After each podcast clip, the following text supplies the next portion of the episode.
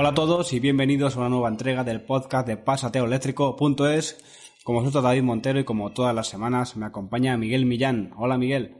Muy buenas David, muy buenas a todos, bienvenidos una semana más al podcast de Pasatero Eléctrico, episodio número 8, si no me equivoco, que ya perdemos la cuenta, ya llevamos dos mesecitos de podcast, así que bueno David, ¿qué tal la semana?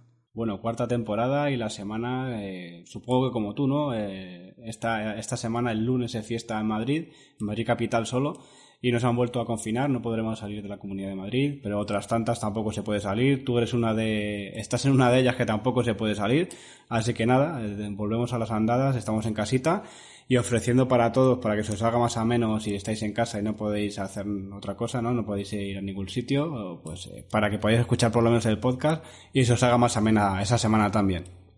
Pues sí, David, por aquí también medio confinados, no podemos salir de Zaragoza capital, pero bueno, por lo menos tenemos bastante trabajo de la universidad, no nos dejan tranquilos, así que aburrirme no me voy a aburrir en varias semanas, que empiezan ahora los exámenes parciales, así que nada, a ver qué tal salen, pero bueno, esperemos que os haya ido bien la semana a todos, eh, que estén bien vuestras familias y si quieres David comenzamos con las noticias porque esta semana eh, tampoco tenemos entrevista porque con todo esto de que una ciudad está confinada, otra no, esto es un poco follón y David y yo tenemos los horarios también muy trastocados con esto del teletrabajo y yo el telecole, un día voy, otro día no voy, así que ha sido complicado concertar entrevistas, pero bueno, vamos con esas noticias.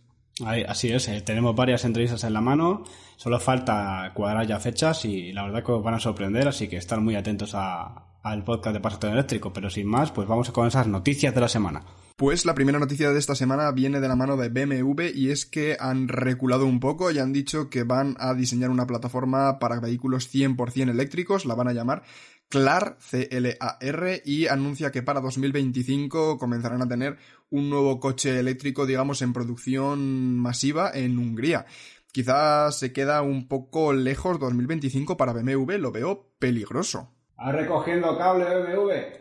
Sí, la verdad que, sí, que se queda un poquito lejos, pero está bien esto de que, de que ya hayan dado con lo de la plataforma, porque es muy fácil, ¿no? Simplemente también eh, el beneficio se saca aparte de hacer tus coches bajo una misma plataforma y ahorrar muchos costes, pues también tienes esa posibilidad que está haciendo otras marcas de, luego alquilarla, ¿no? O, eh, para que otras marcas construyan eh, sus coches bajo tu plataforma, también te llevas beneficio y todo sale ganando. Al final es una plataforma que parte de 100% eléctrico y harás que el coche pues sea más eficiente, eh, pueda pesar menos y tenga más autonomía. Eh, esto era es muy sencillo y al final BMW ha visto que esto le va a llevar por buen camino y esperemos que pronto empiecen a, construirla y sí, un poquito lejos ese 2025 porque para ese año ya varias marcas tendrán sus coches en plataformas circulando, pero bueno, BMW es BMW y sabemos que es un coche de calidad, de que los clientes que quieren BMW optarán por él y nada, habrá que esperar a ver qué, con qué nos sorprende ese 2025 BMW y sobre todo su, su marca aliada como que Mini, ¿no? Sí, a mí se me hace un poco raro que vayan a presentar un montón de vehículos. Por ejemplo, la semana que viene, si no me equivoco, el día 11 presentan el nuevo BMW iNext, que será un tipo SUV eléctrico. Ese tipo de vehículos que están presentando ahora, como por ejemplo el ID4, que veremos que saldrá a la venta ya prácticamente el año que viene, estos vehículos mm, me imagino que no llevarán esa nueva plataforma, así que serán como adaptaciones, me imagino, David. Lo cual quizás reste un poco de eficiencia con respecto a la que podrían conseguir si hubieran desarrollado esta plataforma antes, como por ejemplo hizo Volkswagen, ¿no? Con esa plataforma MEB.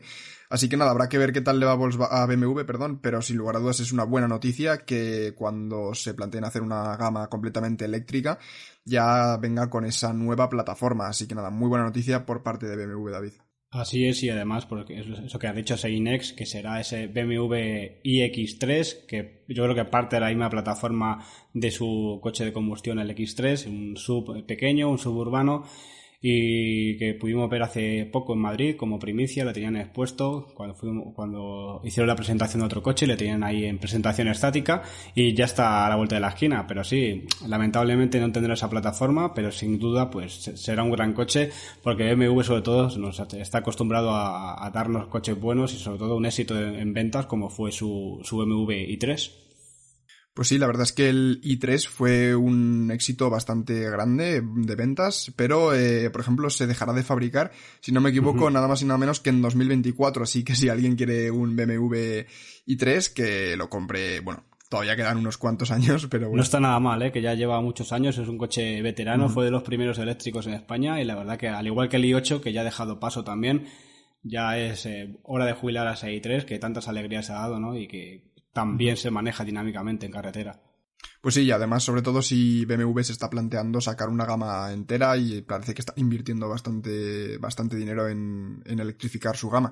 Así que nada, muy buena noticia por parte de BMW y si quieres, David, vamos a seguir hablando de presentaciones y es que Audi ha presentado el nuevo e-tron GT Sportback que bueno, es un poco una evolución de ese e-tron que presentaron, bueno, que ya hemos hablado un montón de veces en este, en este podcast, pues ese Audi e-tron Sportback contará con dos versiones, una versión digamos más de entrada con una autonomía de 346 kilómetros según el ciclo WLTP, si no me equivoco, y montará una batería de 71 kilovatios hora y también un motor de 313 caballos, que no está nada mal, tenemos que tener en cuenta que son motores eléctricos que tienen una entrega de potencia inmediata y luego tenemos la versión superior o long range o bueno, más digamos eh, superior, que contará con una batería de 95 kilovatios hora y una autonomía homologada de 446 kilómetros, lo cual está bastante bien. Y también hay que tener en cuenta, David, que estas dos versiones, todas las de, digamos, este e-tron Sportback, tendrá doble motor. Doble motor y un aspecto un poco más deportivo, ¿no? De ese Audi e-tron que ya salió hace unos, unos años eh, y que la gente pues también quiere esta gama de, de sub coupés que ya inició hace tiempo BMW con su X6 y aquí vemos cómo va siguiendo la línea Audi sacó ese Q3 nuevo con, con ese, esa parte trasera recortada, la, luna hacia abajo, haciendo un, un, poco de culo ¿no? al coche para que no sea tan cuadrado y no sea tan sub en la parte trasera. También siguió con el Q8 y ahora pues presenta este e-tron Sportback para ya un coche más llamativo, un coche más deportivo y que entre a otro tipo de público. Y la verdad que es muy bonito. Si has visto un e-tron, es un e-tron con una trasera diferente e incluso se ha presentado con esas mismas llantas y también varias potencias de carga. En corriente alterna podrá cargar hasta 11 kilovatios y en corriente continua con su, con su CCS tipo 2 podrá cargar hasta 150 kilovatios de potencia, pero solo hasta 120 en eh, la versión 50.4, que es otra, otro acabado un poco más de acceso a la gama, ¿no? A mí, fíjate David, que yo esto voy a decir lo mismo que dije la semana pasada con el Mustang, que me parece que se queda un pelín cortos esos 150 kilovatios, sobre todo para un coche todavía no ha salido y que vale a partir de 75.000 euros. La versión de entrada son esos 75.000 y la verdad es que me parece un poco corto, sobre todo quizá de cara al futuro que estamos viendo cómo se están empezando a implantar cargadores de 200, 250, 300 kilovatios, que no es nada negativo porque sigue siendo una potencia muy elevada, pero si tenemos que sacarle algo, quizá Audi sería esa potencia de carga, pero bueno, por lo demás es, como comentabas tú, David, un diseño muy bonito, la verdad. Y bueno, el interior a mí lo que me sorprende y lo que, bueno, yo no, he conducido nunca ningún coche, pero cómo debe ser conducir con esos espejos retrovisores de, de cámaras, digamos, que en los laterales tienen unas pantallitas, ¿no? ¿Cómo has podido probar algún coche así, David? La verdad que es un poco extraño, ¿no? Hasta que te acostumbras, pero no hace la inclemencia del tiempo bajo lluvia intensa se ve igual, incluso mejor porque no sé si os ha pasado que si llueve mucho ese espejo empieza a llenarse de gotas, tienes que poner la calefacción en el espejo y si no tienes no ves prácticamente nada y aquí de esta forma la cámara como que consigue llenarse menos de agua y te lo proyecta en la parte un poco más baja que si fuera retrovisor y es un poco diferente y un poco tardarías un poquito en acostumbrarte, ¿no? Porque tienes que bajar un poquito la vista, no es tan tan normal como lo que llevas eh, conduciendo toda la vida. Y sí, la, verdad que es un aspecto importante porque también lo hace un coche más aerodinámico, es un opcional, no viene de serie, al igual que pasaba con el Electron normal. Y tampoco viene de serie, pero sí, un opcional que ronda creo que algo más de mil euros ponerle estos eh, cámaras retrovisoras al coche. Pero ya que te compras un Audi e-tron Sportback, no, pues hmm. qué menos que ponerle esto porque ya son cosas que en la actualidad un coche como él lo merece y un coche que como hemos dicho pues al, al, tener esa trasera más recortada y más tipo coupé pierde un poco de espacio en altura para los pasajeros traseros en esa parte trasera pero que, que luego se asemeja mucho con, el, con el otro coche, en, con el e-tron normal, en, en habitabilidad de, delantera, ¿no? Porque es prácticamente eso, es lo mismo, solo cambia esa parte trasera Y vamos a recordar un poquito a los oyentes los, precios, porque como, hemos dicho, partirá de ese acceso a la gama el, el Audi e-tron Sportback 54 básico desde 75.430 euros. Y luego el más, eh, más digamos, equipado de la, de la gama, que sea una edición especial, Audi e-tron Sportback 54 Black Line, lo han llamado, 87.340 euros, así que ya un poco más equipado y seguro que ya viene con esos espejos retrovisores de cámara. Y no apto para todo los bolsillos. Yo esta, esta semana que se ha presentado el coche en Madrid, lo han podido probar varios medios, entre ellos Auto FM, hemos, estado allí. Y la gente decía en redes pues que es un coche muy caro, que quién lo va a comprar, que es muy bonito pero muy caro. Al final hay que compararlo con, lo que tenemos actualmente. Si este coche fuera de combustión, también sería caro. Si es que eh, si tenemos pensado comprar siempre un coche utilitario o un coche más asequible, nunca vamos a poder comprar este Audi e-tron Sportback, sea de combustión o sea eléctrico. O sea, es un coche que de por sí va a ser caro y busca otro, otro tipo de, de cliente, ¿no? Entonces, al final no la crítica hay que pensarla un poco porque no es que sea caro porque sea eléctrico, es caro porque tiene unas prestaciones de coche increíbles, ¿no? Bueno, y al final el mercado para el que va destinado es completamente distinto al que puede ir, por ejemplo, pues el Peugeot que veíamos hace unas semanas o el Dacia que veíamos hace unas semanas también. En fin, al final es un segmento que es, pues eso, este tipo sub, muy premium. Y lo que sí que me parece muy curioso con respecto a los precios, David, es que no hay tanta diferencia, digamos, entre la versión de entrada, a ver, sigue siendo mucho dinero, son 75.000 euros, pero la versión, digamos, de alta batería, con una batería de casi 100 kilovatios hora, con un, un motor de 400 y pico caballos, hay una diferencia de 12.000 euros que quizá merezca la pena pagar esa diferencia para tener más autonomía, porque estamos hablando de una diferencia de casi 100 kilómetros de autonomía por 12.000 euros y luego todos esos extras que me imagino que llevará la versión superior, como esos eh, retrovisores de cámara, ¿no? Que la verdad es que, como comentabas David, costarían unos 1.000 euros más o menos, que bueno, si estás dispuesto a gastarte 70, 80.000 euros en un coche, por 1.000 euros más queda bastante bien. Así es, la versión de más batería, eh, que llegará después, se denominará versión 55.4 en vez de 54. Y aparte de esos 12.600 euros de diferencia de la batería normal a la de más autonomía, también, por ejemplo, aquí te hacen una, equivalencia de, su homólogo de Audi e-tron normal, sin ser Sportback. con, con las mismas prestaciones y equipamiento, el Audi e-tron Sportback es, es 2.300 euros más caro que la versión e normal. También está orientado a un coche más deportivo, un coche más exclusivo. Y, hablando de cosas interesantes y un poco de datos así de, curiosidad, decir que al, igual que otras marcas estamos viendo, pues tiene 8 años de, de garantía esa, esa batería. Y lo más importante, en el precio al comprar el coche te incluyen un coche de sustitución durante dos años en, ocho paquetes de cinco días de uso porque yo tengo ese Electron Sportback pero voy a ir muy lejos todavía redes de carga pues no me fío o no quiero pasar un poco de planificar mi viaje pues puedo tener hasta ocho veces contar eh, cinco días con, con un coche de sustitución y aparte te, con el precio de ese coche incluye eh, este Electron Sportback sale de serie con ocho años gratis de mantenimiento. Si ya es barato mantener un coche eléctrico, si ya te dan ocho años gratis, imagínate. Pues sí, y además otra cosa que me parece muy interesante, que viene incluida en el precio, es que Audi te, digamos, subvenciona la instalación de un punto de recarga en tu garaje con hasta 1000 euros, lo cual no está nada mal porque en la mayoría de casos no sé cuánto rondarán los precios de un punto de recarga en tu garaje, pero creo que estará rondando eso, quizá un poquito más, quizá un poquito menos, dependiendo de dónde tengas la plaza, dónde esté tu contador y demás, pero es, una, es una gran ayuda, yo creo. Sí, sí, sí, son mil euros que la verdad es que vendrá muy bien. A ver, también estás pagando ochenta y pico mil euros por el coche. Pero bueno, sin duda que te venga este paquete, digamos, es, eh, es muy positivo y pone Audi, bueno, eh, lo posiciona muy bien dentro de, todo este mercado premium, de subpremium, ¿no? Que prácticamente está compitiendo con, con el Model X, eh, con ese Mustang Marche que veíamos la semana pasada. Es un mercado que está ya llenándose bastante de vehículos eléctricos porque al final tengamos en cuenta ese plan que hizo Tesla, ¿no? El sacamos un super deportivo, luego sacamos vehículos premium y después vamos bajando el precio. El resto de marcas yo creo que están imitándolo un poco. Sí que es cierto que Volkswagen, por ejemplo, está ya tirándose la piscina directamente con ese ID3, y de 4 que son vehículos que son más eh, asequibles para, para el público en general, pero que, por ejemplo, Audi lo está haciendo bastante bien. Así es, y también recordar que aquí es como todo echar cuentas.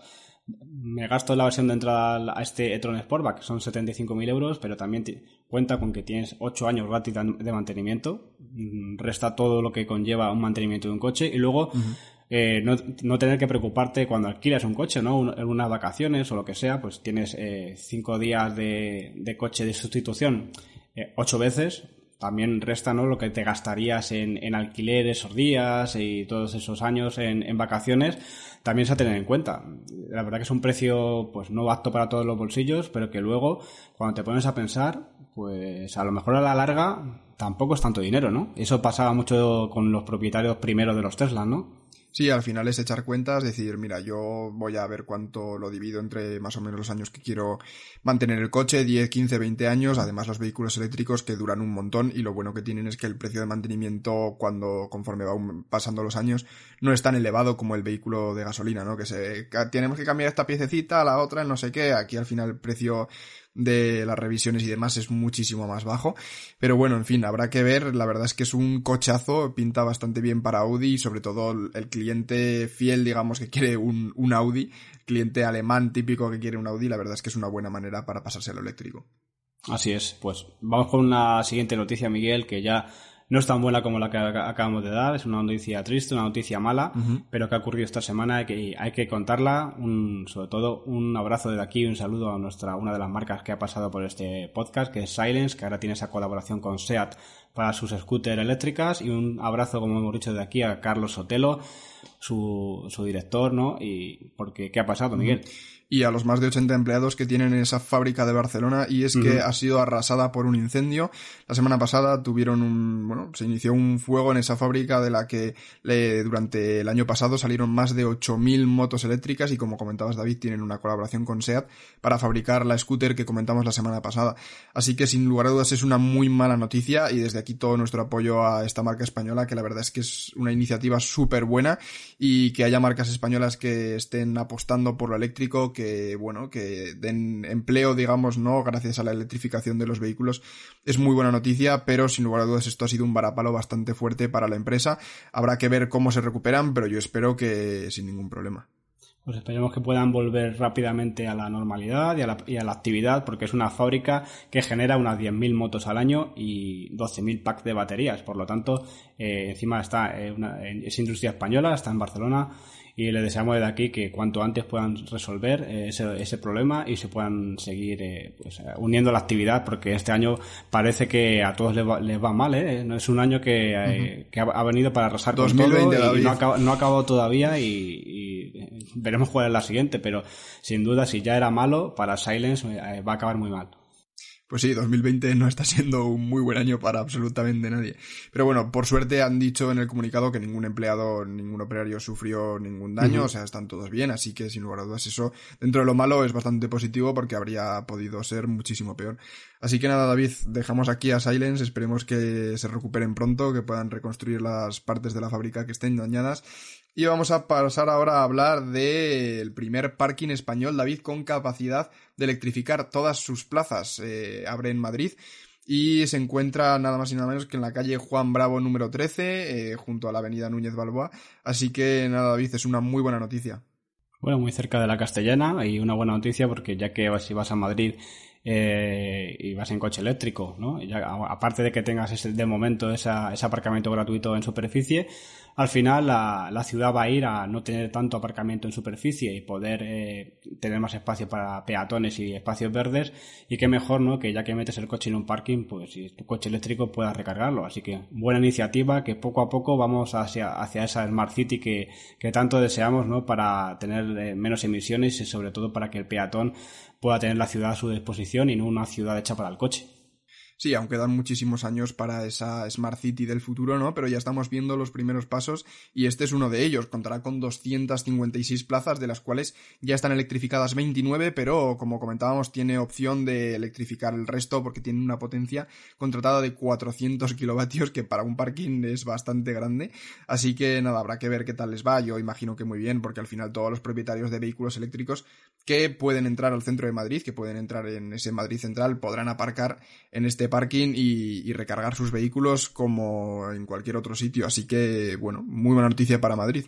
tú si vas con coche eléctrico y ves que tiene también cargador, no lo metas, porque si no tiene movilidad reducida, por favor deja esa plaza a esa persona que aparte puede cargar su coche y tú pues vete a otra que tendrá también cargador, pero muy importante, ¿no? Como también facilitar a esas personas que también eh, han optado con, por un coche eléctrico y tienen movilidad reducida, ponerle también acceso a, un punto de recarga también más accesible para ellos, ¿no? Un poquito más bajo, estoy viendo en la foto ubicado, así que otro, otra muy buena noticia. Sí, bueno, y es que además esto tiene todo el sentido del mundo. Al final pensemos que si las ciudades y los parkings van destinados a electrificar todas las plazas, la, digamos, el sitio reservado para las personas con movilidad reducida va a tener que seguir, va a tener que existir igualmente. Así que que se reserve esa plaza de, para gente con movilidad reducida con el cargador tiene todo el sentido del mundo porque es como los parkings de ahora, ¿no? Lo que pasa es que tendrán puntos de recarga y ya está. Así que si tienes un, un coche eléctrico y no tienes movilidad reducida, no aparques en esa plaza que está reservada para la gente que, que, lo necesite. Así que nada, muy buena noticia para los madrileños. Esperemos que en el resto de, ciudades de España también se pongan en marcha este tipo de iniciativas, pero bueno, sabemos que es un poco costoso, ¿no? Así que habrá que ver. Imagino que si les sale bien eh, en este parking, les va bien y tienen un montón de clientes de coches eléctricos, pues el resto de parkings de, de Madrid no tiene por qué ser un parking construido de cero ni nada. Simplemente, pues bueno, se puede aumentar la contratación de, de potencia de, de, electricidad y, bueno, eh, poner toda la infraestructura necesaria necesaria, así que habrá que ver, así que bueno, también muy buena noticia. Así es, y vamos con otra noticia de, también de esta semana, porque esta semana la verdad que hay, hay mucha, mucha actualidad, ¿no, Miguel? Pues sí, David, esta semana tenemos un montón de noticias y vamos a hablar ahora de Tesla y es que ha conseguido otras 150 unidades de reserva para ese Tesla Semi y con opción de ampliarlas hasta 350. Nada más y nada menos que la compañía PGE, que es una, bueno, una empresa de logística canadiense, ha hecho esta reserva con, bueno, eh, opción para aumentarla a esas 350 y ha superado ya la reserva de Walmart, que el mes pasado aumentó su, su número de, de pedidos a 130. Así que nada, parece que los pedidos de este SEMAI van viento en popa. Además, no son pedidos que, digamos, las empresas los hacen por hacer y luego ya verán que los compren, porque Tesla está requiriendo una entrada, digamos, de 20 mil dólares. Así que la empresa que quiera comprarlos tiene que adelantar ese dinero y, sin lugar a dudas, es bastante como para. Bueno, luego si no, ya lo retiro. Son 20 mil dólares por camión, David. y a la vez muy, muy entendible por parte de Tesla, ¿no? Porque si quieren sacar este camión cuanto antes, que ya hemos visto como que ha habido un poquillo de retraso, pues optando con esa entrada bastante alta para una empresa les permite tener también más capital para seguir avanzando en la fabricación de, este camión y que esté cuanto antes en la carretera. Por lo tanto, también es entendible. Un camión que se ha anunciado que tendrá eh, hasta 800 kilómetros de autonomía y veremos porque es un diseño muy futurista eh, que por dentro eh, es muy convincente, ¿no? Es muy minimalista, muy, muy bonito y muy distinto a lo que tenemos acostumbrado en camiones y queremos ya por fin verle en, por las carreteras porque hace mucho que vimos esa presentación y, y todavía pues no está, pero empresas como las que, los que has dicho, ¿no? Como PGE también pues van haciendo esas reservas y hacen que sea más posible eh, ese Tesla eh, Semi en la carretera. Pues sí, además lo más interesante que yo creo que tiene este Semi es su autonomía, 800 kilómetros, David, lo comentábamos cuando se presentó y cuando se hacían estas reservas enormes, siempre intentamos comentar un poquito las características porque a mí personalmente me parece muy interesante eh, las tremendas baterías que va a tener que tener este camión para conseguir semejante autonomía de casi mil kilómetros, ¿no? Y luego otra cosa muy interesante será que completamente cargado con 36 toneladas podrá acelerar de 0 a 100 en 20 segundos, o sea que es muy, muy, muy potente este camión. Y luego otra cosa que me llamó mucho la atención en la presentación, no sé si te acordarás David, que sacaron una tabla con, digamos, coeficientes aerodinámicos y podíamos ver que este Semi era mucho más aerodinámico que, por ejemplo, un Bugatti. Así es, con esa, esa parte delantera, ¿no? Que corta el aire, la verdad que es una cabina muy distinta, muy aerodinámica y que también vimos cómo aceleraba sin, sin sin tráiler, solo, la cabeza tractora, pues aceleraba como un deportivo. Así que un concepto muy diferente de camión, ¿no? Y que esperamos ver eh, en las carreteras y a ver si llega a Europa, ¿no? Por, por verle de cerca. Pues sí, a ver si llega a Europa y sobre todo yo creo que será muy divertido de ver cómo la opción esta que presentaron de hacer un convoy en el que solamente el primer camión lleva conductor y el resto, gracias a los sistemas de conducción autónoma de Tesla, le siguen sin necesidad de tener conductor en la cabina. Así que es cierto que, bueno, para el sector puede ser un poco peligroso, pero yo creo que tiene que ser divertido ver eh, cuatro, cinco, seis camiones avanzando sin conductor más que el primero. Tiene que ser bastante divertido. Así que a ver si, si el tiempo Elon, ¿no? Ese que no, disponible en 2020, igual que el Roadster, ¿no? Se suponía que iba a salir este año, se adelanta gracias a estas reservas y lo podemos ver el año que viene o cuanto antes, porque el Rooster David, no sé si sabes tú algo, pero yo poco sé. No se sabe nada y que más ganas tendrá de saberlo es nuestro compañero Saúl López, que tiene dos reservados, ¿no? De esos, de, de, los referidos y es el más interesado en que ya venga, ¿no? Para poder disfrutarlo. No sabemos nada, eh, se va también retrasando y esperemos que esté pronto también en la carretera porque será otro deportivo a tener en cuenta y a competir con el Taycan y con lo que vendrá. Porque también viene pronto el de Audi.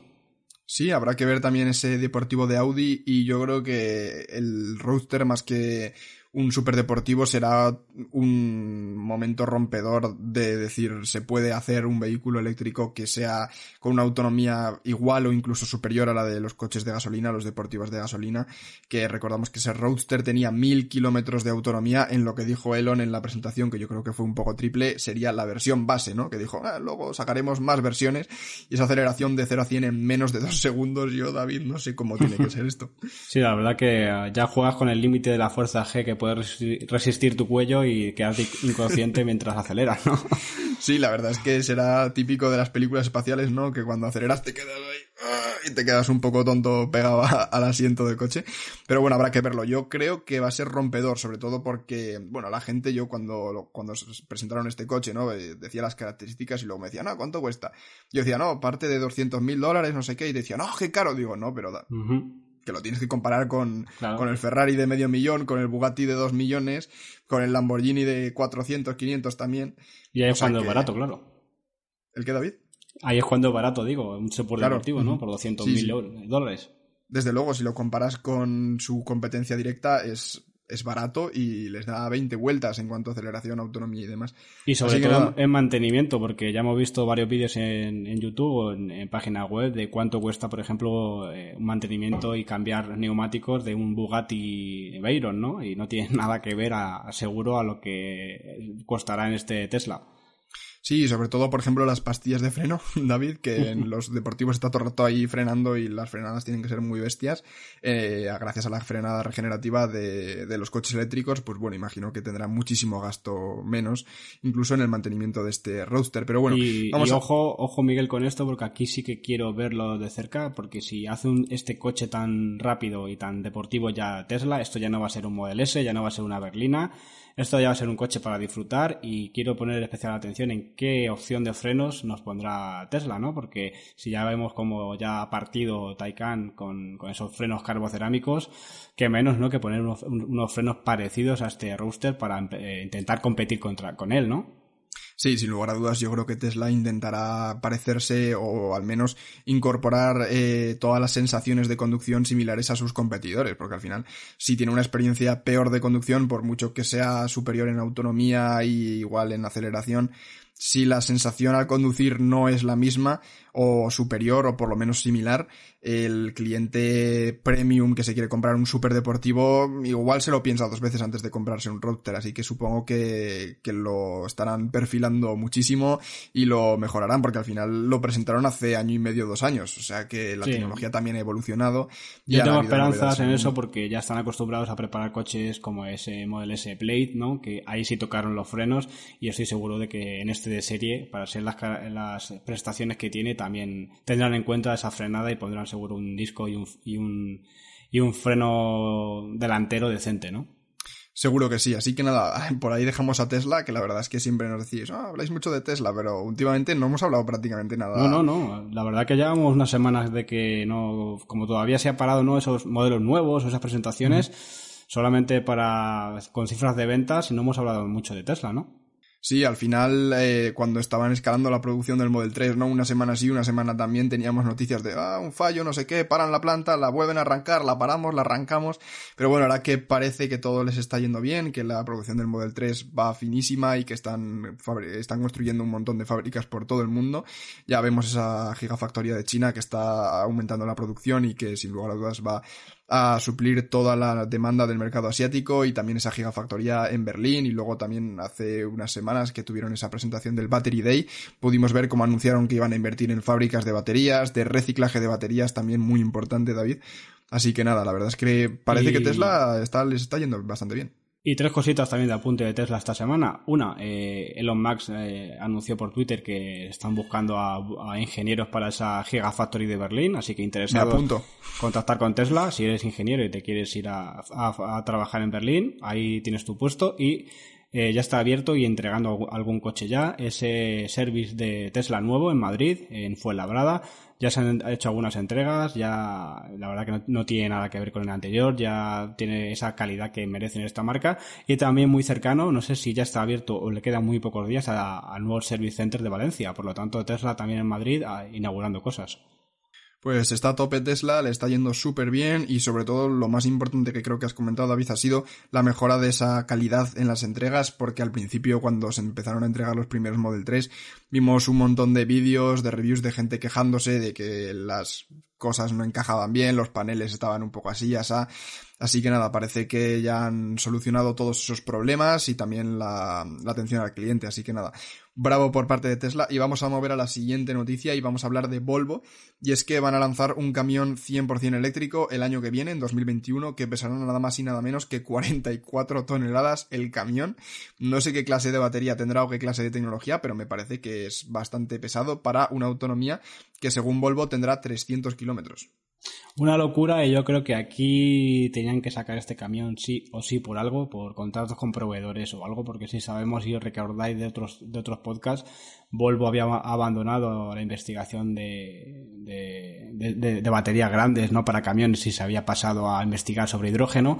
Por lo tanto, no tiene sentido que si ya estás investigando para hacer camiones de hidrógeno junto con otras marcas que vimos alianzas, Mm, yo creo que esto ya estaría pactado, ya estaría dicho que se iba a hacer y pues eh, lanzarán unas cuantas unidades a modo, digamos, representativo y ya está. Yo creo que había que sacarlo, se venderán algunos, ¿no? Una baja autonomía y que este, este camión va a ser algo pues que quedará ahí como que lo sacaron, pero en realidad la marca si eh, lo siguiente, la siguiente generación de camiones se tirará por el hidrógeno que hemos visto de donde están invirtiendo en realidad eh, el dinero de la marca.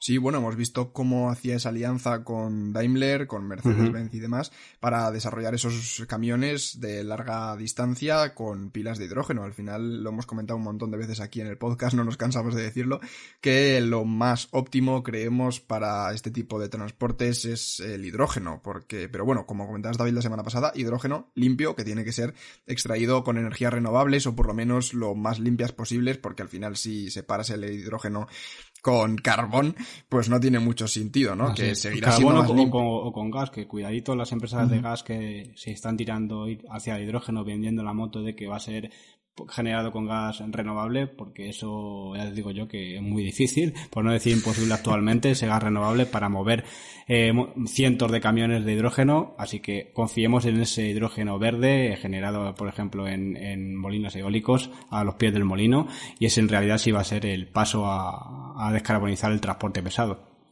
Sí, sobre todo, pues bueno, también en barcos y demás. También es muy importante y muy interesante el hidrógeno. Y hablando de barcos, David, vamos a hablar de las islas Lofoten, noruegas, mm, que ¿qué recuerdos, ¿qué recuerdos? ¿El qué, David? ¿Qué, ¿Qué recuerdos, qué recuerdos de esas islas en Noruega? ¿Has estado? sí, sí. Estuvimos de, bueno, estuve de luna de miel Ah, en Noruega recorriéndome todo el país y era una de las islas que más recomendaban por sus, por sus vistas, ¿no? Es unas islas orientadas hacia el norte, no, no llegando al norte del todo, pero sí, por ejemplo, de Trondheim, que es una ciudad muy conocida para arriba, y unas vistas espectaculares, un cabañita de estas de madera y mucho agua alrededor y la verdad que que, que invitan ¿no? a, estar allí de retiro, ya que es una isla y encima es en Noruega que está muy poco poblado, pues es una isla de las más diferentes que hay en, en toda Europa, junto con las islas que también hay ahí en Noruega, las Svalbard, en la que hay más población de osos que, que de personas. Así que la verdad que es muy curioso y muy, muy, muy bien para un retiro, ¿no? En estas islas Lofoten que además se van a volver sostenibles, ¿no, Miguel?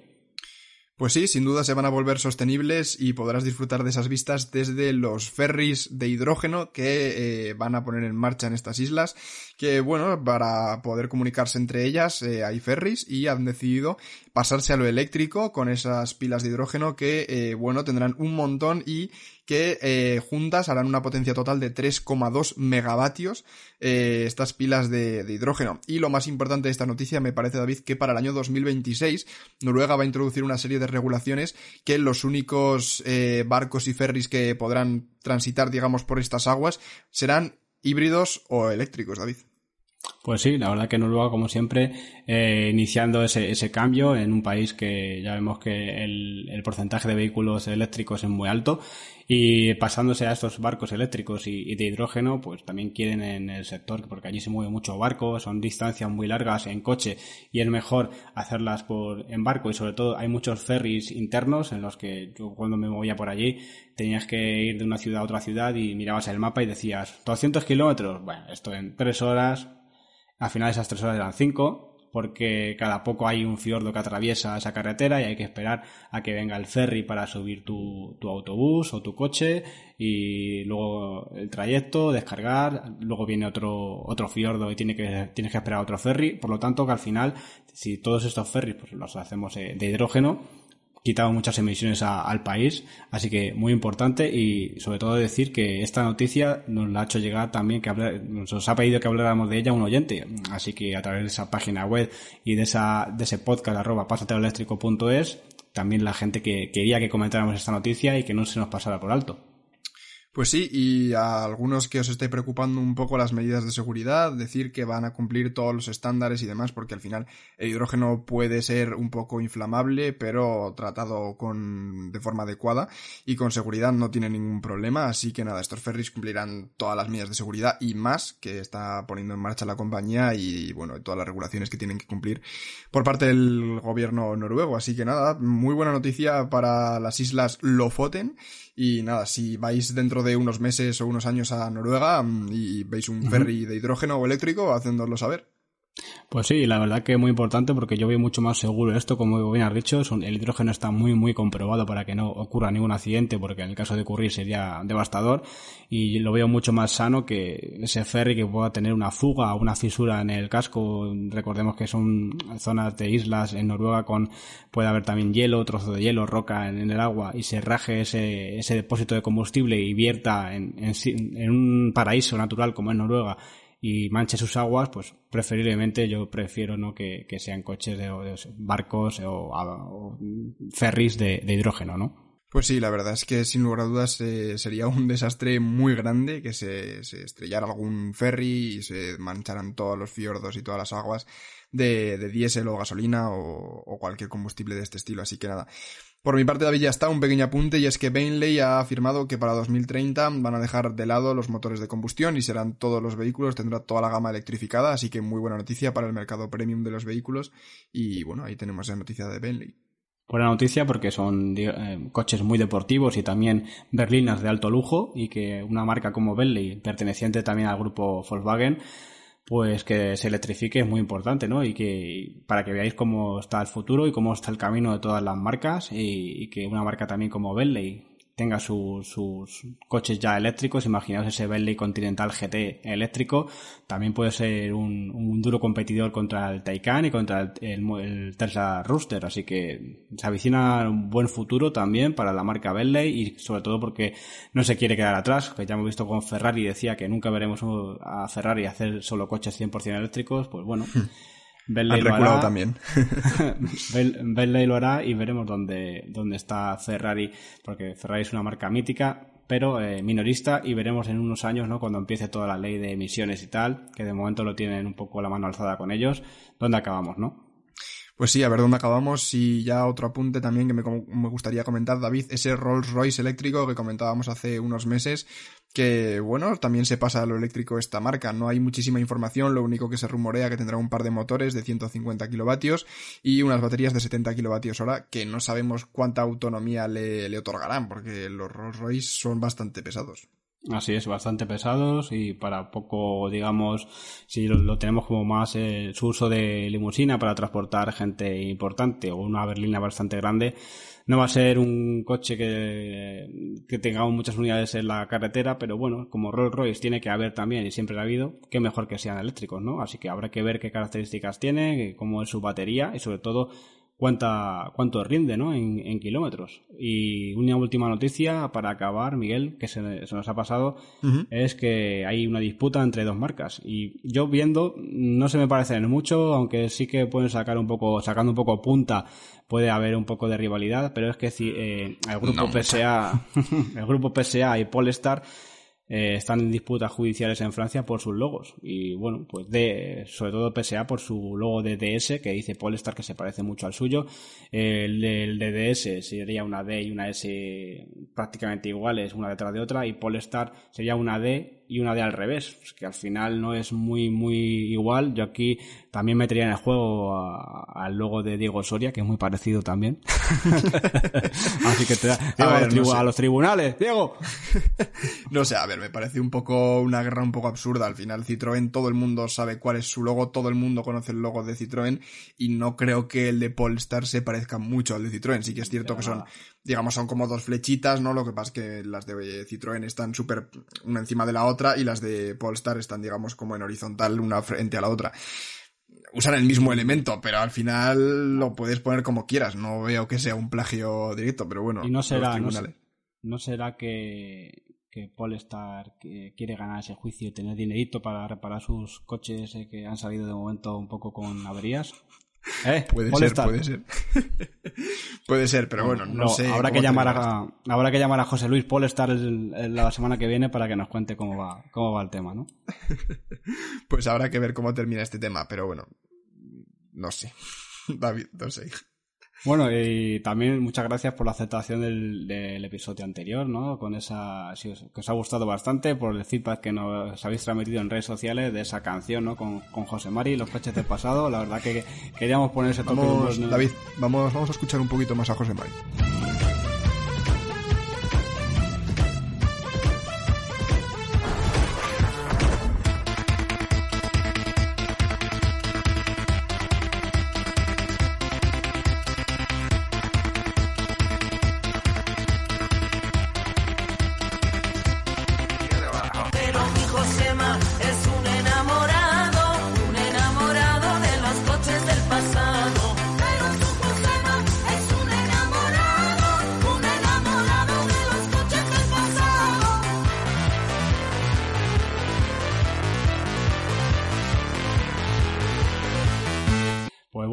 José Mari, como bien habéis escuchado aquí, eh, lo tuvimos la semana pasada con esa canción, queríamos dar ese toque de humor y bueno, pues esa historia eléctrica que vendrán más capítulos en un futuro y que también pues había que cambiar un poco, ¿no? Para que no sea todo igual. Volveremos a nuestro, a nuestro habitual también eh, melodía de historia eléctrica que ya pusimos también anteriormente, pero pues ese toque del humor y esa canción parece que os ha gustado, así que bueno, poquito a poco cambiando y poniendo novedades para que se os haga este podcast muy ameno y como siempre que sea vuestro favorito en cuanto a movilidad y a, motor en, en, en la radio y en podcast.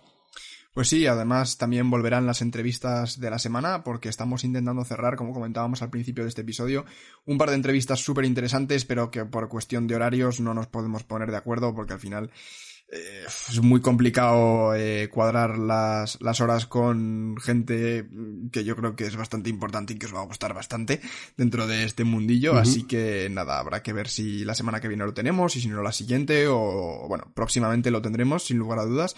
Así que nada, David, por mi parte, hasta aquí las noticias de esta semana. Hasta aquí también el podcast porque la sección de historia eléctrica la guardamos también para más adelante, que estamos recopilando, bueno, algunos modelos también que os gustarán bastante en el futuro. Así que por mi parte hasta aquí, David.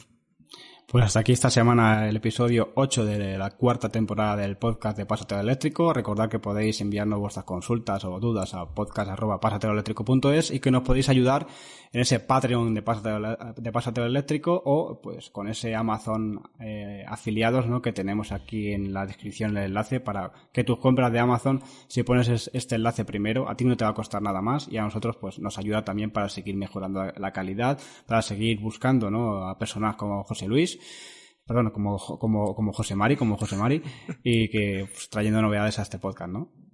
Pues sí, así que si os... Eh, bueno, una buena forma de colaborar con nosotros es con ese link de Amazon, os lo podéis meter en, el, en la barra de favoritos, digamos, de Google Chrome o del navegador que utilicéis y cada vez que vayáis a hacer algún pedido, pues bueno, entráis desde ahí y la verdad es que nos ayuda un montón. Y si no, pues bueno, con escuchar este podcast, disfrutarlo y compartirlo con vuestros amigos y con vuestros cuñados, nos, eh, bueno, nos hacéis muy felices y al final esto es para vosotros, se trata de extender el mensaje de la movilidad sostenible e intentar ayudaros a que convenzáis a más gente, porque vosotros los que nos estáis escuchando, la mayoría sois férreos convencidos del vehículo eléctrico, pero eh, sin lugar a dudas el escuchar todas estas noticias, cómo el mercado se está transicionando hacia una movilidad sostenible, como hay un montón de vehículos, hay algunas noticias malas, sin lugar a dudas, como la que hemos visto de Silence de esta semana, o algún vehículo que no acaba de cuadrar muy bien, eh, y que no entendemos muy bien por qué ha salido, pero bueno, por lo demás, eh, aprendéis y podéis tener herramientas para luchar con vuestro cuñado en las cenas de Navidad. Pues nada, Miguel, pues hasta aquí, eh, como bien has dicho, ese podcast y muchas gracias por esa ayuda también compartiendo el podcast. Y, mm, como no, hasta la semana que viene en esta emisora radial que tenemos en Pásatelo Eléctrico. Pues nada, David, hasta la semana que viene y Pásatelo Eléctrico. Pásatelo Eléctrico. Oh, buena SMR. Hasta luego.